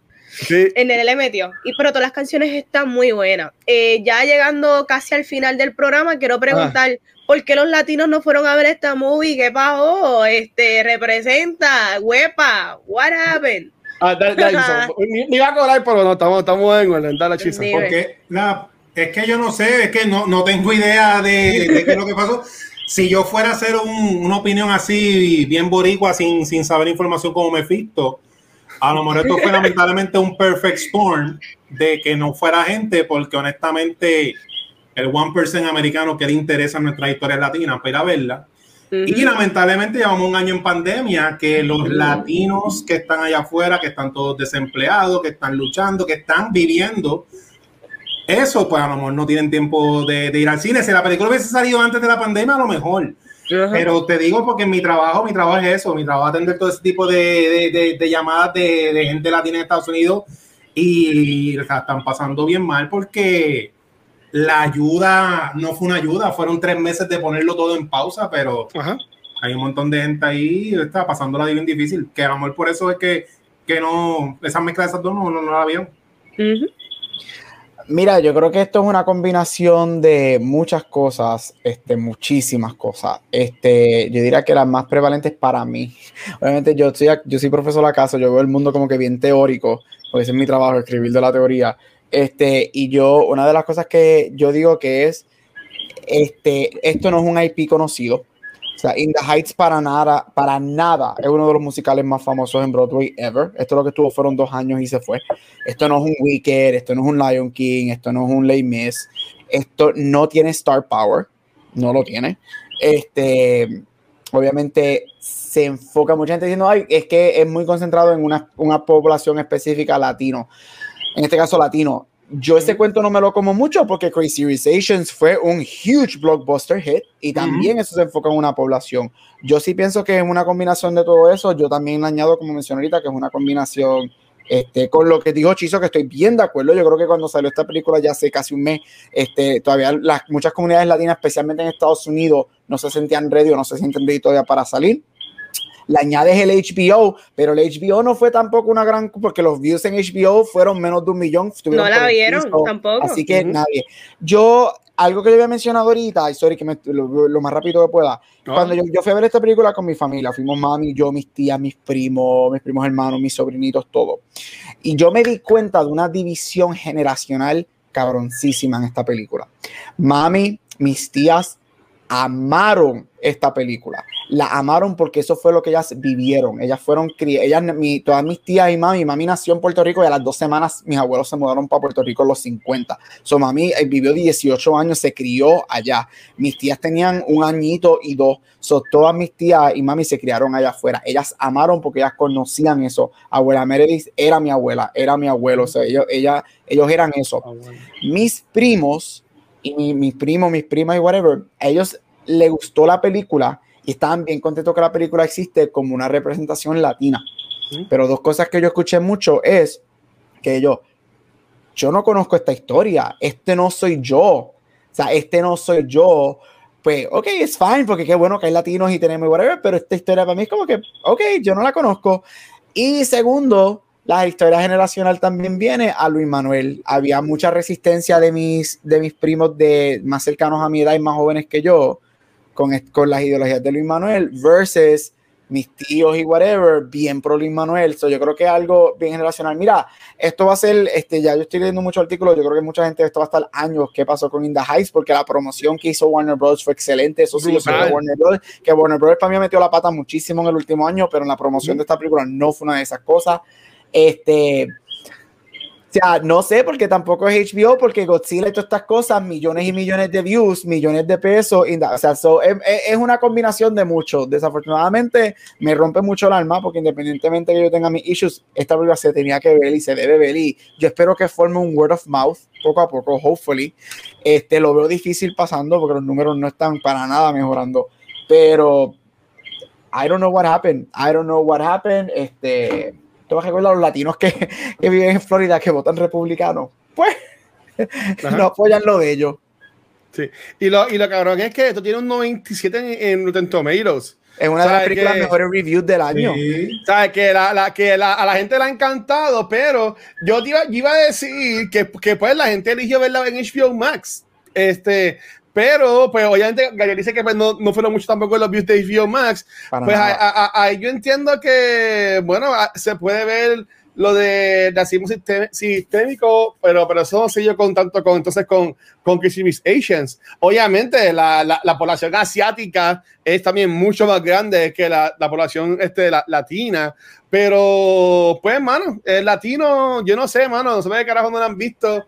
Eh, este, y de nuevo, sea, es, como a nosotros nos han enseñado tú coges algo, no tienes que abrazarlo todo, tú coges lo que te funciona y yo estoy súper seguro que aunque sea una canción, un momento, una frase de lo que estas personas están viviendo en esta película, le, va a caer a todo el mundo como anillo en el dedo, como abrigo bien puesto, porque, ¿sabes?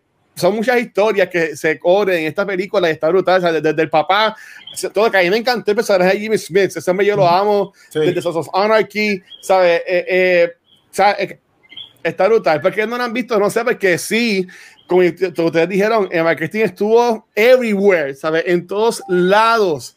Aquí, aquí ahora lo que yo diría es, bueno, es que no se puede comparar con cómo va a ser este ahora eh, próximamente yo, este Space Jam, porque es una película de muñequitos, Sí, es Yo diría que lo más, lo más, lo más cercano Ajá. que pudiese ser que ya la gente está, está viendo qué va a pasar es West Side Story, pero yo diría que West Side Story no se va a afectar porque West Side Story es un West Side Story sí es un musical conocido. Y- West Side y- Story y es lleva para- y es 60 Navidades. plus años. Y en Navidades, pero lleva 60 plus años que West Side Story la gente lo va a ver. En Estados Unidos acá West Side Story se ama. Yo diría, mira, a mí y again, yo le estoy diciendo a todo el mundo, por favor, vayan a ver esta película, por favor, así no la quieras pagar en el cine, vela en HBO, búscate, dale, dale ese subscribe para que esos números Ujú. suban. Porque independientemente que el Manuel, whatever, lo que sea, y los issues, esta película y, y lo que es Crazy Rich Asians, lo que es hasta Black Panther, quita el elemento Marvel por un momento a Black Panther, y sabemos que hizo el dinero que hizo porque también es superhéroe Marvel, pero Black Ujú. Panther fue un Black Empowerment, power, empowerment movie, o Sí. sea, esa cultura del, del que pudo ser de África si no hubiese sido conquistado. Este, contra, gente, hay que apoyarlo. O sea, hay que apoyarlo porque ahora mismo yo te aseguro que deben haber millones de conversaciones en Hollywood. Ah, pensábamos que estaba todo cool y que whatever, y que Black Panther lo hizo y Crazy, pero mira, los latinos no, pues empiezan, no empiezan a dar proyectos, no empiezan Sí. a darnos nuestras historias. Contra apoye, yo soy alguien que tengo muchos issues con Luis Manuel Miranda, pero yo puedo dividir los issues que yo tengo con él y apreciar el arte. Y yo tengo mucha gente que me "Ay, yo no voy a ver eso, yo no voy a darle chavos a Luis Manuel Miranda.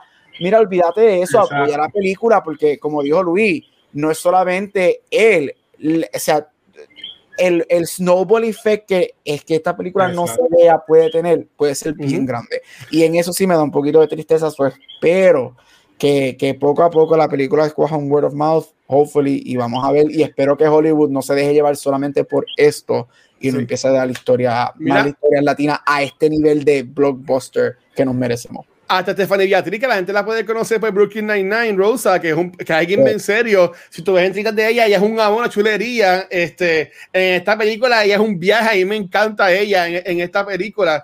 Este, sabes, como que, mira, y, y, y también como dice Motomonco, él dice, mi opinión es que Latino de Florida jamás se ha sentido relacionado con esta, con esta historia. So, mira, me he visto una película que yo, yo lo que pienso es que esto va a ser of mouth, pero poco a poco pero yo sí siento que esto se va a quedar para buen tiempo. Este, y, y yo espero, vamos a decirlo así, yo espero que sea. Este, antes de irnos, este, ¿ustedes vieron el Scene de la película? Sí. ¿No lo vieron? Pues hay un After Credit Scene y, y es básicamente el final de la canción de Piragua, de la canción que canta Lin Manuel Miranda. Ah, este, que, esta, que, esta, que esta canción le iban a cortar de la película, este, pero la única forma que la pudieran dejar fue porque pues ella, ellos eh, pues dijeron Limón, pues Manuel, se tú es piragüero y así nos cortamos la canción. Y pues, básicamente, pues así se, se, se, trabajó. El after credit scene es que al, al, señor de los helados se le, se le queda la guagua. Ah. Se le queda la guagua y entonces pues todo el mundo va al piragüero y tú ves que mientras más gente llega, él le va subiendo el precio a la piragua. Y sigue cogiendo más chavo y más chavo y más chavo. En verdad algo tontito, pero está súper cool a mí me gustó, me gustó un montón. Eso, eso define a Luis Manuel. Sí. Esa es la definición de Luis Manuel Miranda. Mira, eh, yo no, yo no di mi opinión en cuanto a ah. por qué la película no funcionó. No sé, eh, yo creo que también, por lo menos en Puerto Rico, el efecto colonia, donde todo lo de aquí lo vemos como una porquería, pero los americanos, uff, eso es calidad, eso es bien bueno. La película de Spielberg, claro que sí, Guada y mi chavo Spielberg, él los necesita. Nosotros las historias latinas no las necesitamos porque todo lo que hacemos es porquería. Pero nada, chicos, recomendamos esta película. Por favor, Por favor, corran. Además, vayan ahora a HBO Max y, y véanla. Yo entiendo que ya no va a estar en IMAX porque ahora va Fast 9 para IMAX. Este, pero en verdad, vayan a verla. ¿sabe? Les va a encantar y espero que les guste mucho. Pues nada, mira, antes, antes de irnos, gracias a todo el mundo que estuvo acá con nosotros. También gracias nuevamente a, a, papá y a su esposa que nos donaron para Extra Life. Este, y en verdad, que, qué cool. A mí siempre me gustan todo, todo esto cuando ¿sabes? Me pompió lo de esto live porque hace tiempo como que no, no teníamos como quien escondido y me gustó como que me pompió eso. Así que en verdad, gracias. Pues nada, antes de irnos, este, van y chicos, ¿dónde los pueden conseguir? Ahí me consiguen Instagram y Facebook como Vanesti. Chequen mis stories, denme like y como todas las semanas digo, me envían besos. Dímelo, Chizo. Mira, me consigues con Mar Centeno donde quieras que escuches podcast en Ondas Nerdas. Me consigues a mí como Chizo Comic en Instagram y Twitter. Chizo en Facebook. Ahí está el enlace de mi tienda de camisetas Chizo Fashion. Y Doctor Casco en todas las redes sociales. Un cómic freebie. Dímelo, Gabucho. Ahí me puedes conseguir los lunes en Back to the Movies. Aquí en Cultura Secuencial los jueves. Este, cada dos o tres sábados, depende cómo Luma nos deje. de grabar Beyond the Forest. Tengo otro podcast llamado Preview Podcast con un pana mío. Y en todos los social media como Gabucho Graham. Gabucho Graham. Mira, ahí me consiguen como Watching en cualquier red social. Y nuestro contenido de todos nuestros podcasts los pueden conseguir en cualquier programa de podcast, nuestro canal de Facebook y nuestro canal de YouTube, pero donde único nos pueden ver en vivo es acá en Twitch. Entonces, en esta semana, cuando, bueno, esto es cuando luz me permite y la luz permite y internet. Esta semana grabamos el lunes el episodio de Back to the Movies hablando sobre Tokyo Griff, que estuvo brutal ese episodio. Fuimos un viaje cabrón. Si no lo han visto, vean a ese episodio. Este, y este sábado van a grabar el episodio nuevo de Beyond the, de Beyond the Force, comenzando sobre los últimos episodios de The Bad Batch, que está súper brutal la serie. También un millón de gracias a todos nuestros suscriptores de Twitch que nos siguen apoyando mes tras mes y a los Patreons. Y, y rapidito, que sé que nos fuimos un poquito de live aquí, lo que yo quería preguntarle a Vania y a los muchachos en el After Show es ¿Qué historia de tu comunidad te acuerdas? Por ejemplo, de tu calle, de tus vecinitos, una historia cool, cute que quieran contar. Este, pues eso es lo que vamos a estar dando en el after show. Y, y, en verdad que mi gente, nuevamente, gracias a todo el mundo por el apoyo. Este, estoy pompeado la semana que viene. Vamos con Fast Nine.